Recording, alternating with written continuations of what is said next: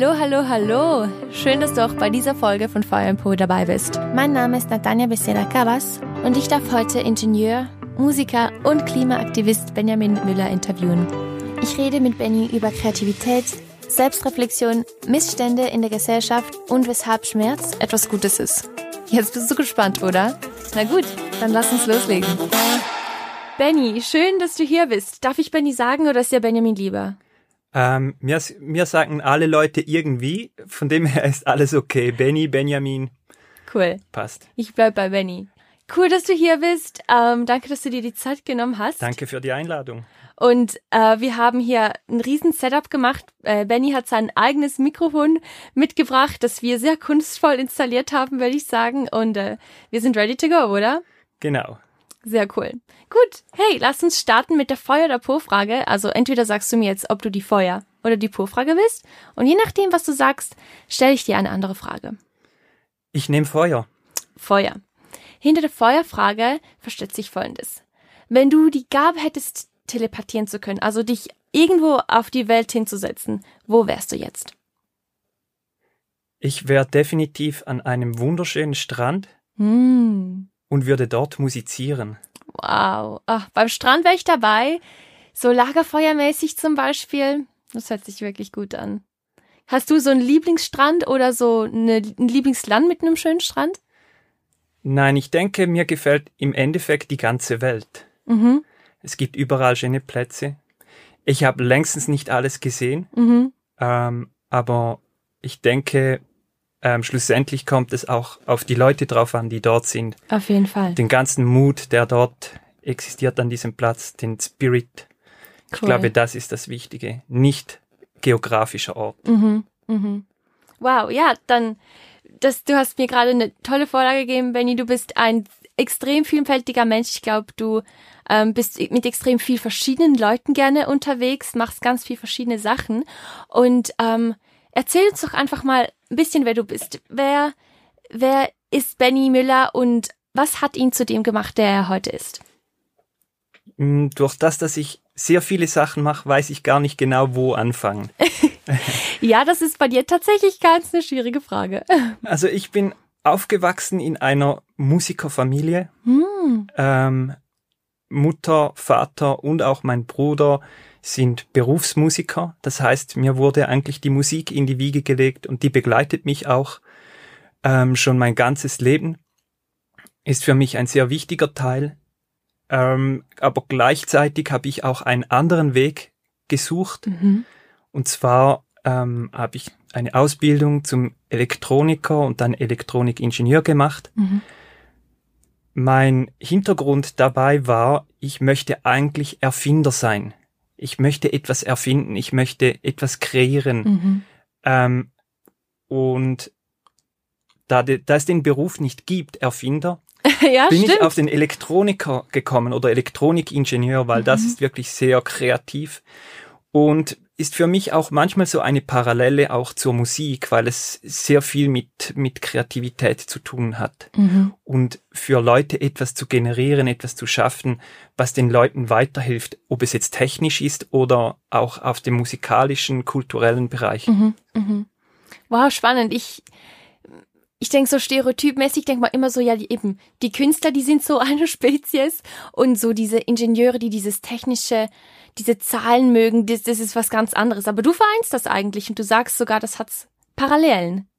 Ja, ich denke schon. Da, äh, schlussendlich kann man, glaube ich, bei fast allen Berufen irgendwelche Parallelen ziehen. Mhm. Das schon. Aber ich denke auch, ähm, dass, dass es Berufe gibt, Professionen oder Passionen, ähm, die ähm, diese Kreativität fordern, Mhm. Neues zu schaffen. Und das ist zum Beispiel bei der Musik auch so.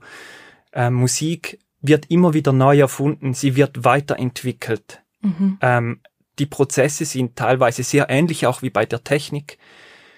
Ähm, die Outputs sind schlussendlich ganz anders, aber ähm, ich denke, das Ganze, was hinter dem ist, ist sehr, sehr ähnlich. Dann ist deine Leidenschaft oder das Feuer, das in deinem Po brennt, eigentlich das Erfinden, das Kreieren von Neuem. Genau. Und das ist das, was mich auch antreibt, Mhm. ähm, neue Sachen zu, zu erschaffen. Wow, cool. Wann hat das denn mit der Musik begonnen? Also du hast gesagt Musikerfamilie, also wird dir in die Wiege gelegt. Hast du schon von klein an, keine Ahnung, gesungen und Klavier gespielt oder Gitarre gespielt? Oder Gitarre. wie hat das begonnen? Gitarre. Klassische Gitarre. Sehr schön. Einfach Lektion genommen? Ja, ich habe Lektionen genommen ähm, und bei der klassischen Gitarre bin ich aber nie richtig warm geworden. Mhm. Ich habe schnell habe ich den Weg gefunden in die Popmusik, auch in Hip-Hop. Ah, Und da ist die Gitarre war dann irgendwie nicht ganz das, was, was das Richtige war. Dann Ich wollte gerade sagen Gitarre und Hip-Hop. ähm, das habe ich dann aufgehört mit der Gitarre und habe angefangen, ähm, elektronische Musik zu machen. Also im, am Anfang zuerst ähm, Hip-Hop-Beats, ähm, einfach mit mit Software rumgespielt, auch Synthesizer. Ich habe dann schnell den Weg zu den Synthesizern gefunden. Das Mhm. ist ein gigantisches Universum von Möglichkeiten. Ähm, ich habe durch das, ich, dass ich auch beim Hip-Hop war und noch mit Schallplatten ähm, äh, aufgelegt habe, Wow. war, bin ich eigentlich auch zum Scratchen gekommen. Mhm. Und wenn ich dann hier noch die Story ähm, fertig machen kann, dann ist eigentlich durch dieses Scratchen bin ich wieder zurück zur Musik gekommen. Okay. Ähm, durchs Auflegen, also ich war DJ, Mhm. Scratching und dann hat eine Band in St. Gallen ähm, einen DJ gesucht. Mhm. Und ich bin dann in diese Band gegangen, die heißt Herr Bitter, die gibt es heute leider nicht mehr, aber ich war zwölf Jahre lang mit dieser Band Wow. unterwegs. Und ich bin als Scratcher dort reingekommen und irgendwann habe ich angefangen, so Background Vocals zu machen. Mhm. Und irgendwann habe ich einen Synthesizer mitgebracht und habe erste Tasten gedrückt. Ähm, und dann bin ich eigentlich so reingewachsen in diese Band und irgendwann war ich der Keyboarder, äh, Background Vocals und ähm, durch den, das, dass ich dann auf einmal Synthesizer gespielt habe und Background Vocals gemacht habe, wurde ich wirklich so ein Core-Mitglied von dieser Mhm. Band. Mhm. Wir haben mehrere Albums, Alben produziert. Und irgendwann ist dann das auseinandergegangen und ich hatte dann Lust, selber Musik zu machen und habe dann mein eigenes Projekt gestartet. Das Projekt Paradigman. Genau. Habe ich das richtig gesagt? Sag Paradigman, ja. Paradigman. Wie bist du auf den Namen gekommen?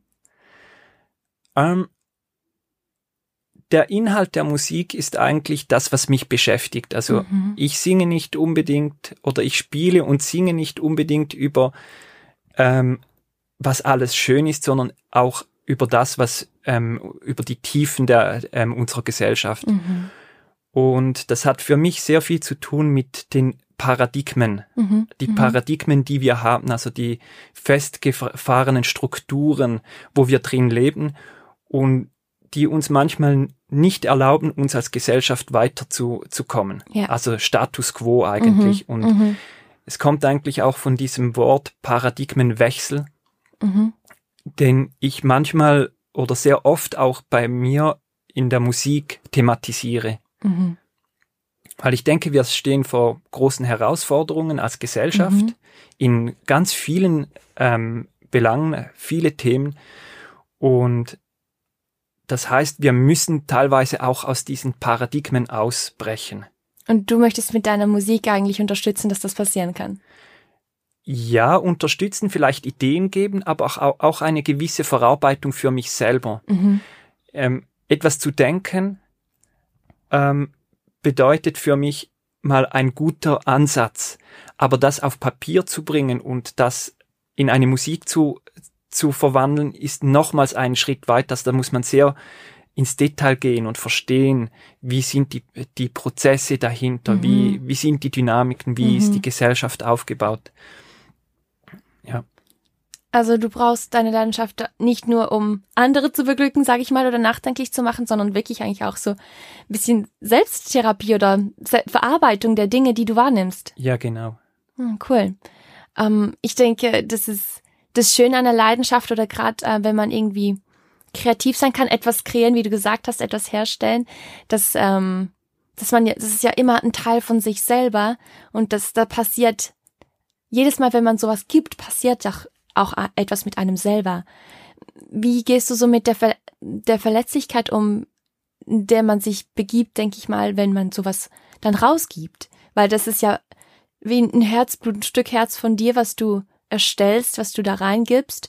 Und wenn du dann Musik veröffentlichst oder was auch immer machst, ähm, da macht man sich extrem verletzlich, nicht?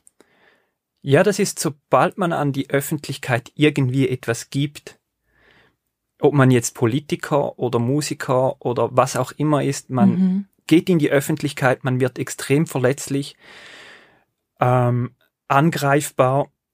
Ähm, ich bekomme auch manchmal Kritik, manchmal Kritik, die ist nicht so schön und manchmal Kritik, die ist aber auch sehr ähm, äh, bereichernd für mich. Mhm. Also Leute, die, die sagen, es ist zwar jetzt nicht unbedingt meine Musik, aber ich sehe die Leidenschaft, die in mhm. dir ist, oder die Rhythmen sind wahnsinnig gut, oder die Show gefällt mir gut, die Stimmung war super.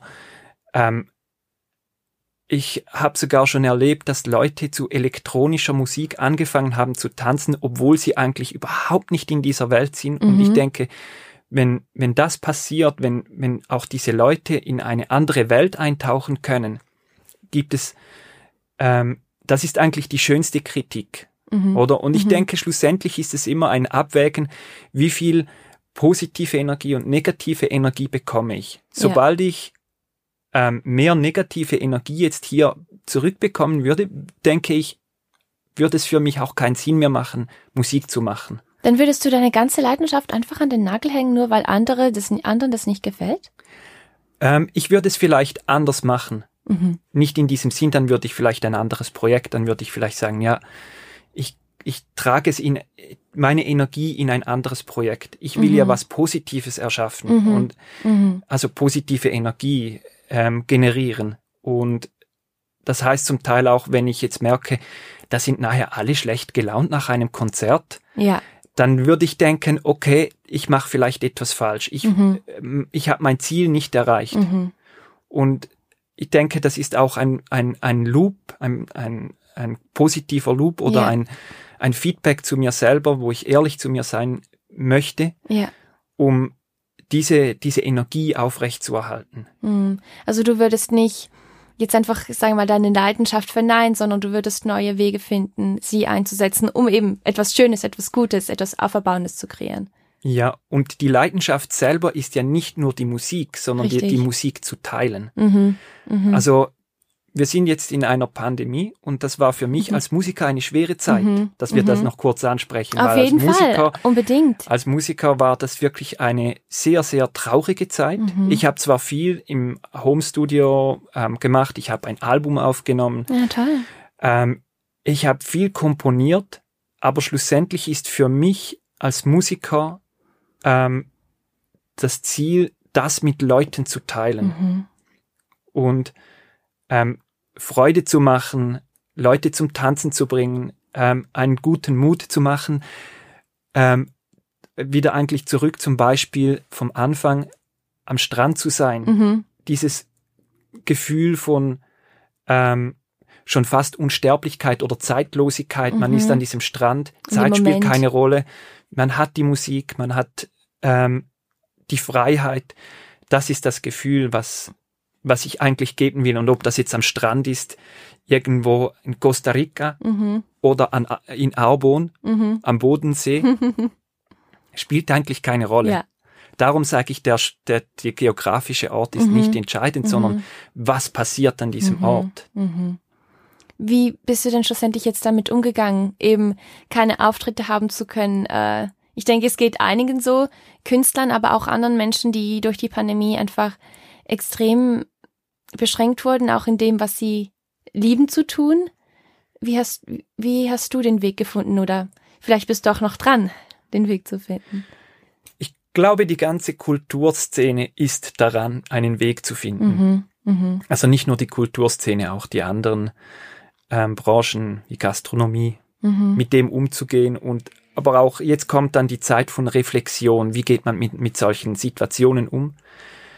Ähm, und das Wichtigste ist, dass wir daraus lernen und dass wir in, wenn wieder irgendetwas passiert, wir wissen nicht, was passiert, vielleicht ist es das nächste Mal etwas ganz anderes. Ähm, wie können wir ähm, unsere Freude aufrechterhalten? Mhm. Mhm. Und das ist, glaube ich, ganz etwas Wichtiges. Wie können Absolut. wir unsere Strukturen stabilisieren? Die kulturelle Struktur, wie können wir die stabilisieren? Nicht, dass alle Clubs, alle Festivals ähm, äh, bankrott gehen und es gibt keine Kultur mehr, sondern mhm. wie können wir Strukturen schaffen, dass die nachhaltig sind. Und für mich war es natürlich so, es war traurig, aber da ich finanziell nicht davon abhängig bin, war es nicht so tragisch. Also mhm. ich kenne Berufsmusiker, die hat es natürlich wesentlich härter getroffen. Ja. Ich habe meinen Ingenieursberuf, ich habe mein täglich Brot bekomme ich von dort. Mhm, mh. Ähm, die Musik ist für mich ein Zweitberuf und von dem her ist auch ähm, konnte ich eigentlich sehr gut ausweichen in, mhm. ins Studio und auch sagen, ja, jetzt habe ich halt mal ein Jahr keinen Auftritt. Mhm. Mhm. Und so die Freude an der Musik hast du dadurch, also würdest du sagen, nicht verloren? Dadurch, dass du so, du sagst, das, was wirklich, das wirklich das Ziel ist für dich, ist ja nicht nur das pure Schaffen von der Musik, sondern das Teilen, was du ja nicht konntest.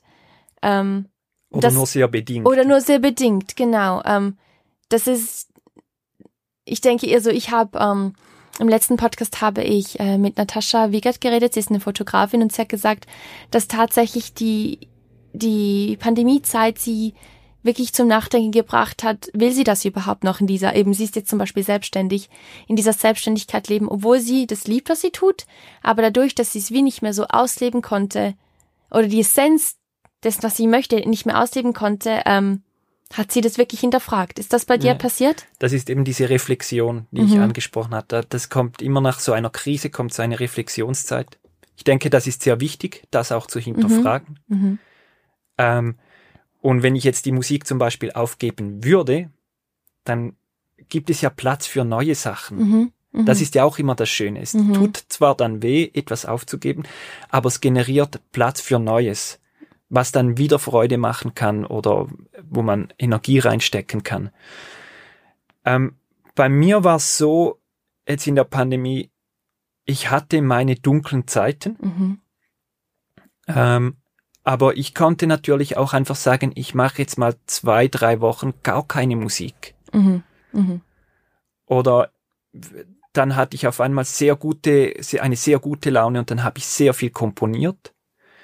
Und das ist auch eine sehr wichtige Zeit für Musiker, zurück ins Studio zu gehen oder einfach zu komponieren, irgendwo in die Berge gehen mit einem Instrument und einfach mal ähm, das Instrument kennenlernen, ja.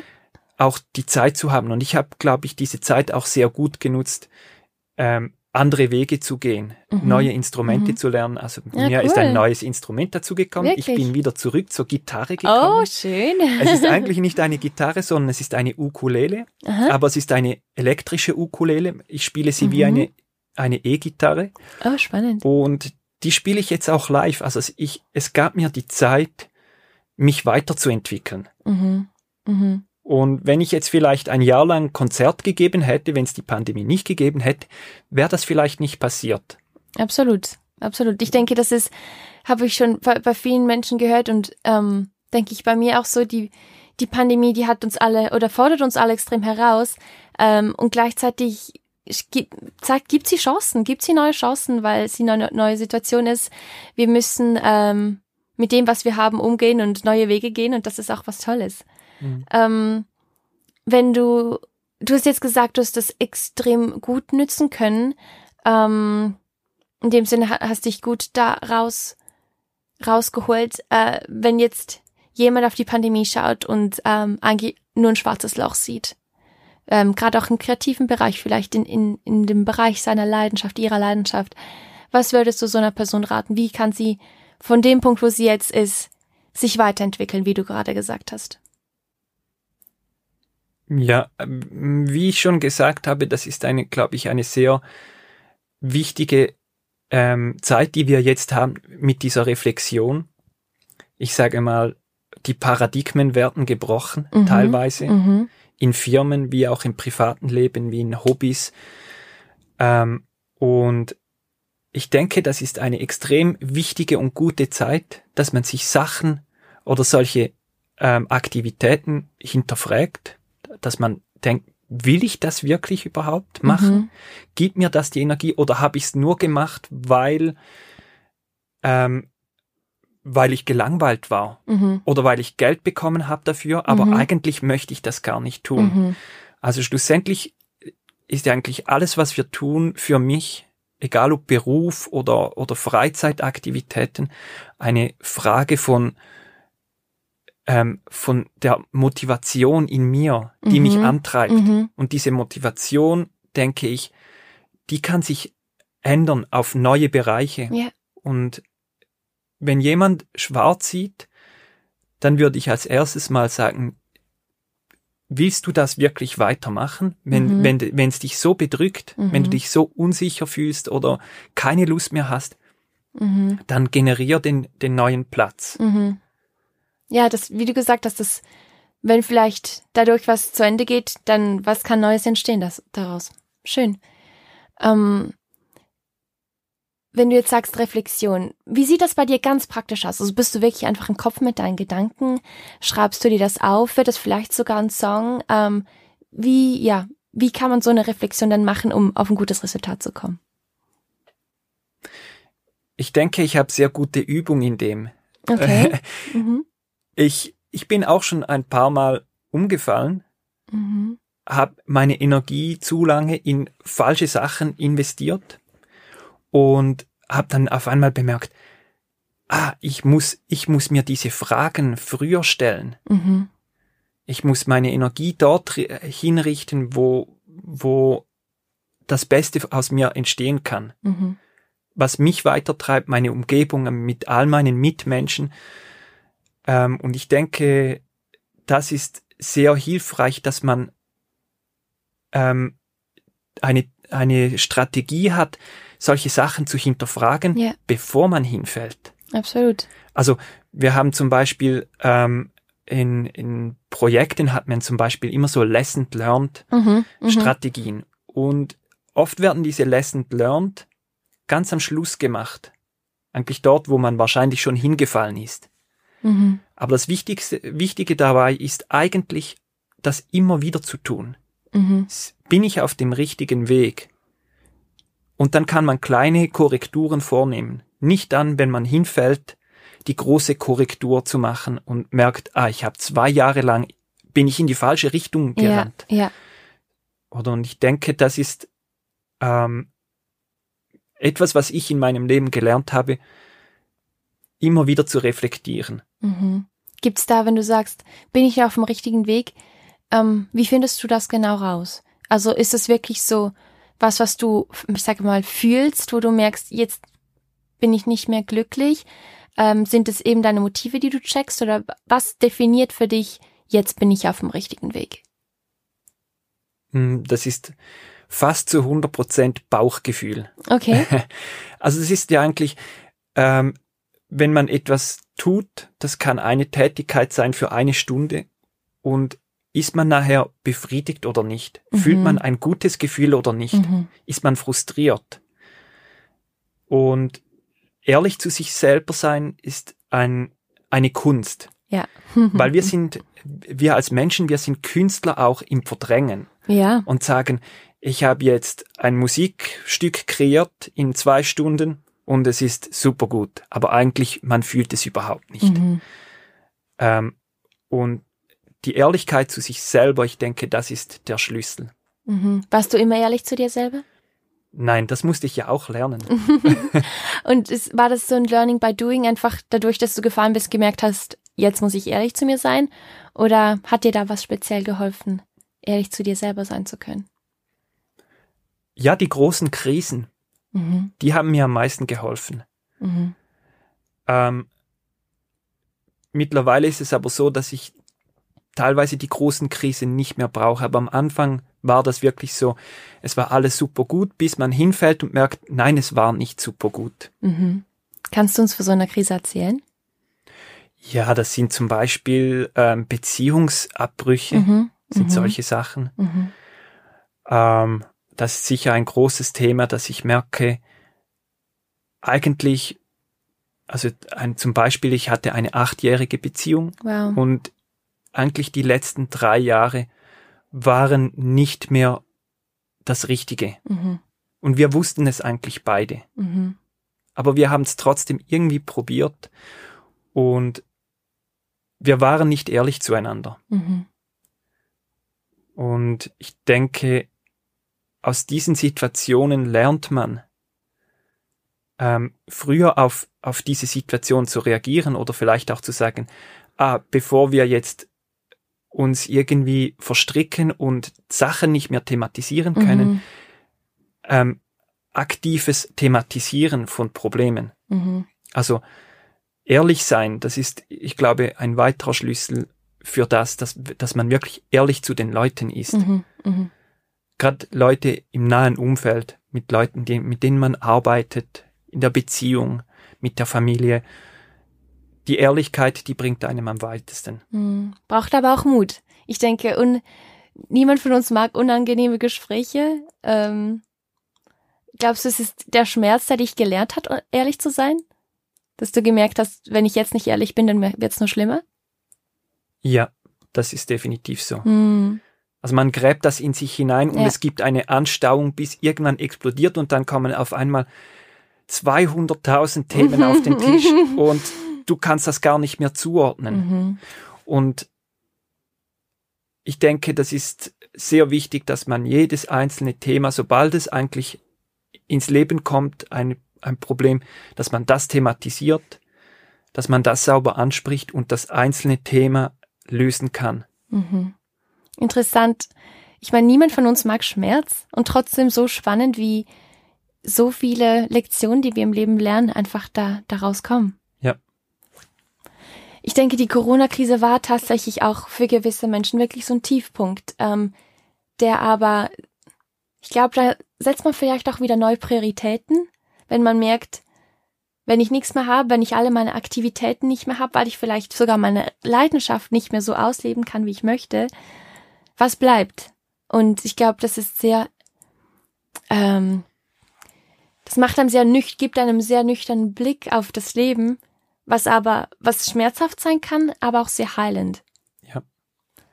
Und ähm, etwas, was du gesagt hast, ist, dass wirklich die, die Kunstbranche unter anderem extrem gelitten hat ähm, unter dieser ganzen Zeit. Und du bist ja auch bei einem Projekt äh, dabei, ein Founder von einem Projekt, das die heißt Music Declares Emergency.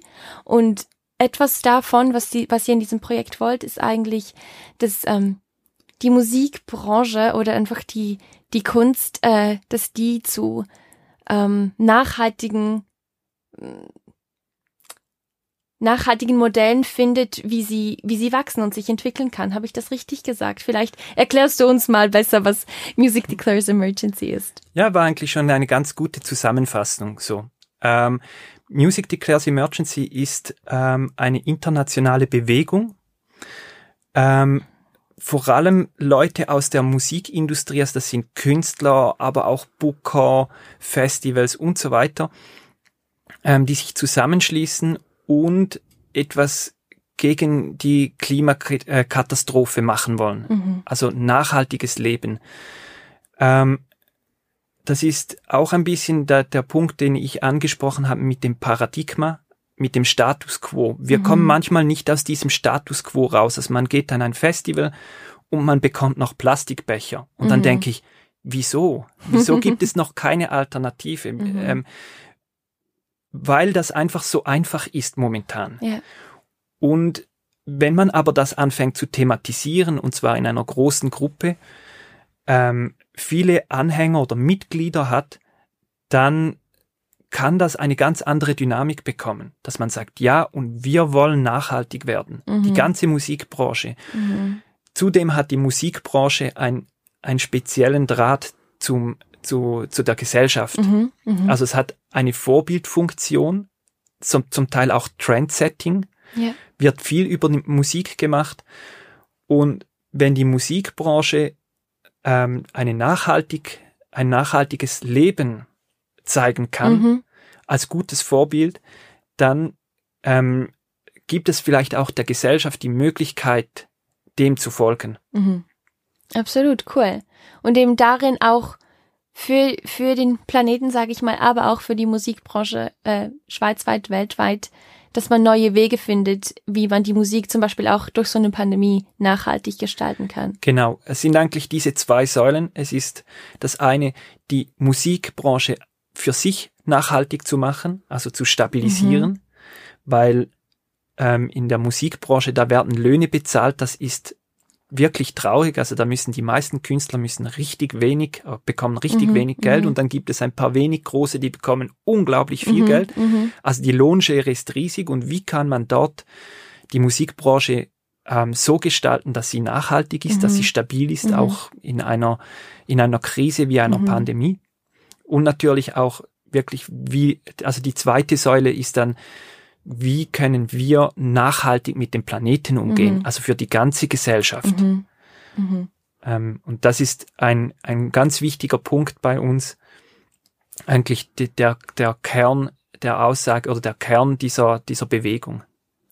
Cool. Habt ihr jetzt gerade ähm, auf die Musikbranche bezogen, habt ihr ähm, Ideen, die ihr vorschlägt oder geht es darum, einfach einen Dialog zu starten? Ähm, wir starten einen Dialog mit vielen ähm, ähm, Beteiligten in der Musikbranche. Mhm. Wir haben aber auch konkrete Vorschläge. Also da gibt es auf unserer Homepage musicdeclaresemergency.com mhm. Ähm, nein, .net, Entschuldigung. Kommt auf jeden Fall in die Description Box, dann finden Sie Leute. genau, ähm, da gibt es für jede, äh, für alle Beteiligten, ob Fan, Musiker oder ähm, Festival, Booker, gibt es Anleitungen, was man tun kann. Cool. Also das sind auch Studiobetreiber. Wie kann man nachhaltig leben? Ähm, wie kann man ein Studio nachhaltig kreieren?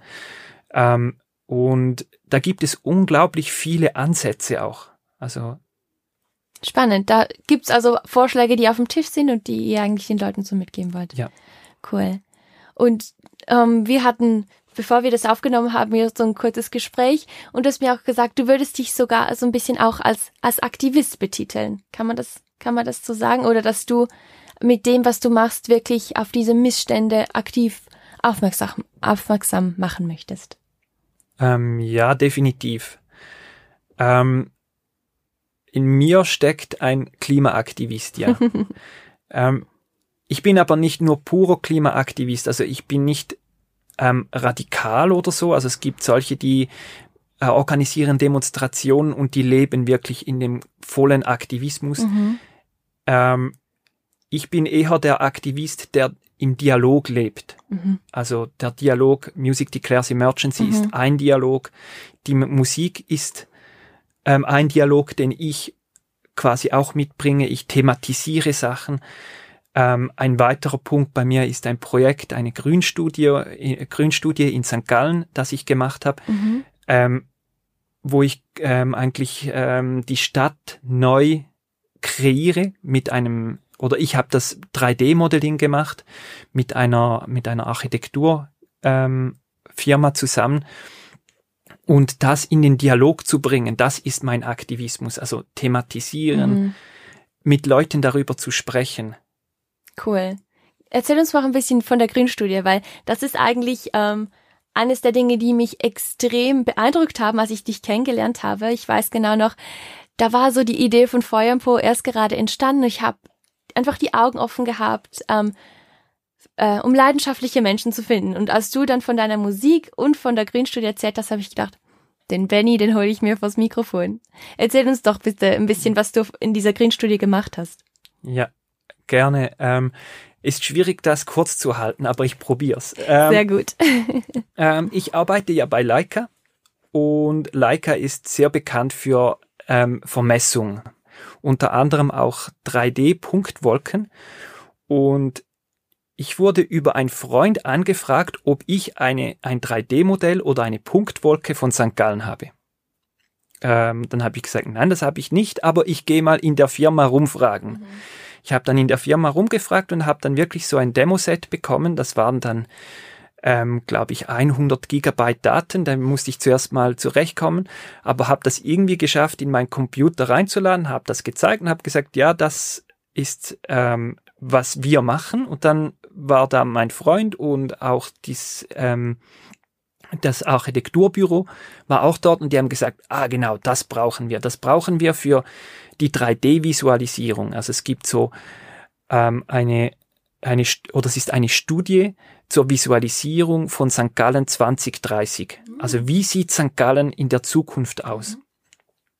Hauptpunkt ist dort Grünflächen zu generieren, um die Temperaturen runterzubringen. Also heute, wenn du auf der Straße bist, dann siehst du, die Temperaturen sind extrem hoch, ex äh, vor allem wo Asphalt ist. Das kann man mit Grünflächen extrem reduzieren. Aber auch gleichzeitig eine Renaturierung mit Biodiversität, ähm, Freizeitmöglichkeiten, also den, den Leuten Grünflächen, Parks zur Verfügung stellen, bis hin zur Renaturierung von der Sitter. Ähm, die Sitter ist der Fluss in, in St. Gallen, ähm, der ein bisschen Aufmerksamkeit braucht. Das heißt, man möchte den renaturieren für die Biodiversität, ähm, um dort wieder Fische, Krebse und so weiter das Leben besser zu ermöglichen. Ähm, das ist ein gigantisches Projekt. Ähm, ich habe es auch komplett unterschätzt. ähm, aber im Endeffekt war es ein extrem bereicherndes ähm, Erlebnis für mich, weil ich schlussendlich das in meiner Freizeit gemacht habe, aber gleichzeitig Kunde von meinem eigenen Arbeitgeber war. Also ich habe von Leica dann eine ganze Punktwolke dann bestellt. Wir haben eine Punktwolke bestellt, ähm, um die ganze Stadt abbilden zu können. Und ich habe dann in diesem Modell ähm, modelliert, das heißt wirklich ähm, in bestehenden Flächen Parks rein modelliert, Alleen rein modelliert, mhm. Bäche und so weiter. Und das Resultat ist sehr sehenswert, ist leider noch nicht ähm, öffentlich, aber das kommt ja schon bald im September. Und dann ähm, ist eigentlich, habe ich viel mit daraus generiert, um dem Publikum die Möglichkeit zu geben, das dreidimensional zu erleben. Mhm. Also wirklich diese Veränderungen in der Stadt, dass man sich das vorstellen kann. Ja, was passiert denn hier? Ähm, dass man so ein räumliches Gefühl bekommt. Mhm. Dass man nicht so abstrakte 2D-Pläne hat, sondern wirklich so durch die Stadt durchfliegen kann und es wachsen Bäume und es entstehen Parks wow. und ähm, einfach so diese ähm, das Generieren von öffentlichen Plätzen. Das war sehr bereichernd für mich mhm. und war ein Teil von meinem Aktivismus. Cool. Das gefällt mir aber, dass du jemand bist, der nicht, also ich meine, das, es braucht, ich glaube, es braucht alles, aber du bist nicht nur jemand, der sagt, die Situation ist schlecht, Leute, wir müssen was machen, sondern ähm, du bist aktiv in der Lösungsfindung, kann ich vielleicht sagen. Du hast ja gesagt, du bist äh, jemand, der kreiert, du bist jemand, der verändern möchte und ich finde es schön, dass du jemand bist, der nicht nur den Notstand aufzeigt, sondern aktiv bei der Lösung beteiligt, sich bei der Lösung beteiligt. Ja, ich finde es, ich finde es ziemlich tragisch, wenn es Leute gibt, die mit dem Finger zeigen. Mhm. Also es gibt ganz viele Leute, die zeigen mit dem Finger. Zum Beispiel kann ich ähm, sagen, ich kenne viele, die sagen, was wollen wir in der Schweiz schon tun, wenn China mhm. so viel Luftverschmutzung macht? Mhm. Dann müssen wir auch nichts tun. Mhm. Man zeigt weg. Aber das ist für mich eine Katastrophe, weil schlussendlich, wenn man die Welt betrachtet, wir sind alle auf diesem Planeten und jeder einzelne Mensch, vor allem Leute mit großem Carbon Footprint, und das sind wir in der Schweiz, jede einzelne Person, die müssen anfangen umzudenken.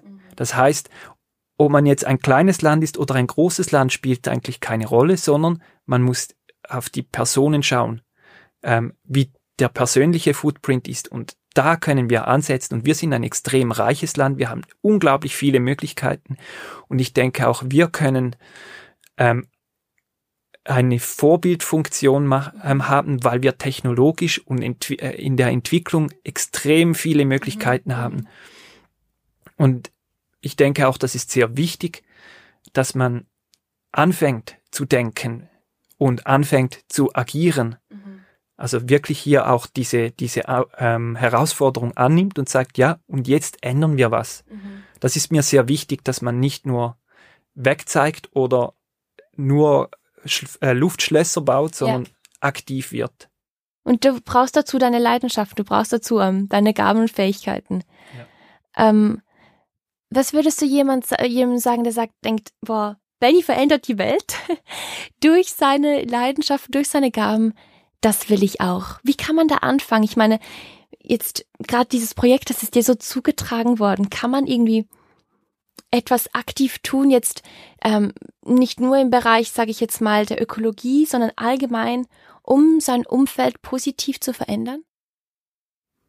Ja, also in, in der ersten Linie braucht es, glaube ich, auch ein bisschen Mut. Das, was du gesagt hast, ähm, verletzlich zu sein, ja. angreifbar, dass man sagt, ja, und ich ist eigentlich egal, was die rund um mich denken. Mhm.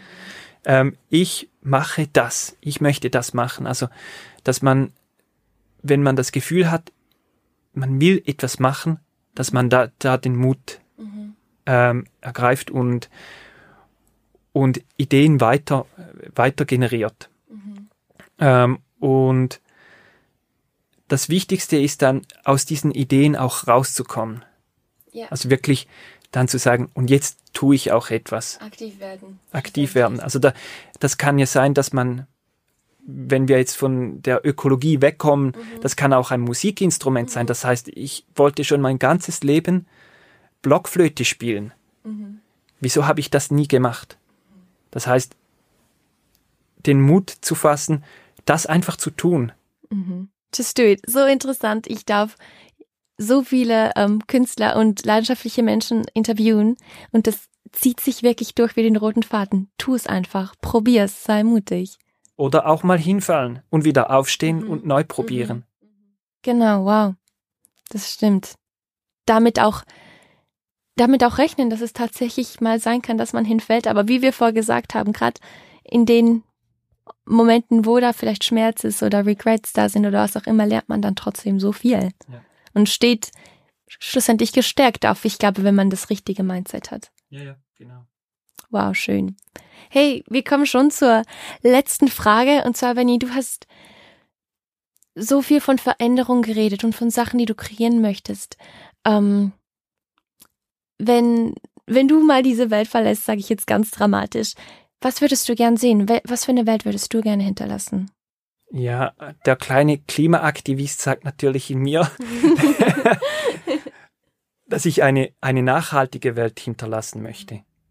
Eine Welt, die zukunftstauglich ist. Weil ich denke, momentan sind wir das noch nicht. Mhm. Ähm, und irgendwann auch zurückzuschauen und zu sagen, ah ja, ich habe in die richtige Richtung gearbeitet. Mhm, mh. Ich habe meine Fußspuren hinterlassen und meine Ideen sind aus kleinen Pflanzen größere Pflanzen geworden mhm. und ähm, unsere Nachkommen haben auch etwas davon. Mhm. Das ist, glaube ich, das Wichtigste für mich. Schön. Wow. Tolle Worte zum Abschluss. Hey, Benny, vielen Dank für diese Inspiration. Ich glaube, da haben wir ganz viele schöne Dinge zum Nachdenken und ähm, ja, ich wünsche dir auf jeden Fall alles Gute auf deinen Wegen. Du hast so viele Projekte. Bin ich mal gespannt, was das nächste Projekt ist. Hm, Dankeschön für die Einladung und ich bin auch gespannt, was als nächstes kommt.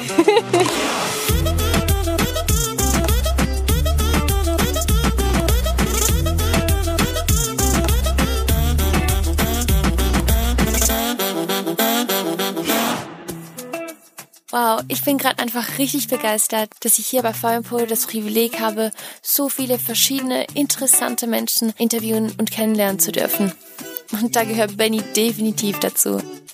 Was ich von ihm speziell mitnehme, ist der Gedanke, dass Schmerz eben eigentlich nicht nur was Schlechtes ist, sondern uns extrem viel lernen kann und uns wachsen lässt.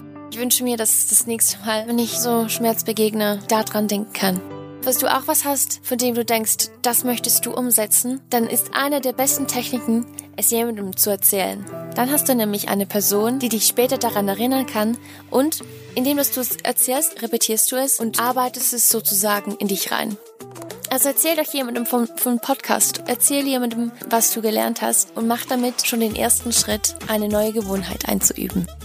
In der nächsten Folge von VMPO interviewe ich Unternehmer, Designer, Autor, Speaker und Visionär David Doni. Er erzählt unter anderem, wie er das Social Fashion Label Love Your Neighbor gegründet hat, welche Business-Entscheidungen er bereut und David redet über, was ihm im Leben wirklich wichtig ist. Bis dahin bleibt mir dir nur noch eines zu sagen. Das Leben ist ein Geschenk. Deshalb koste es aus, indem du das Feuer in deinem Po brennen lässt. bad, bad.